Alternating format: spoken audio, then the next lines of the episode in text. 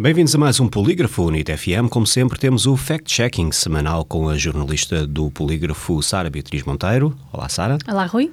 Hoje começamos com um post que foi remetido ao polígrafo para verificação de factos, onde se alega que desde que o PS começou a governar, a dívida pública aumentou de 232 para 279 mil milhões de euros.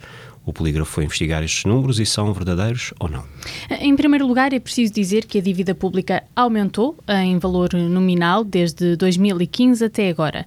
No entanto, o polígrafo detectou uma imprecisão no valor da dívida indicado para 2015. Neste post escreve-se que o valor da dívida pública em novembro de 2015 era de 232 mil milhões de euros, mas na verdade era de mais de 235 mil milhões de euros euros. Ou seja, entre novembro de 2015 e abril de 2022, a dívida pública aumentou em cerca de 43,4 mil milhões de euros e não em 47 mil milhões. Por outro lado, importa sublinhar que, apesar de ser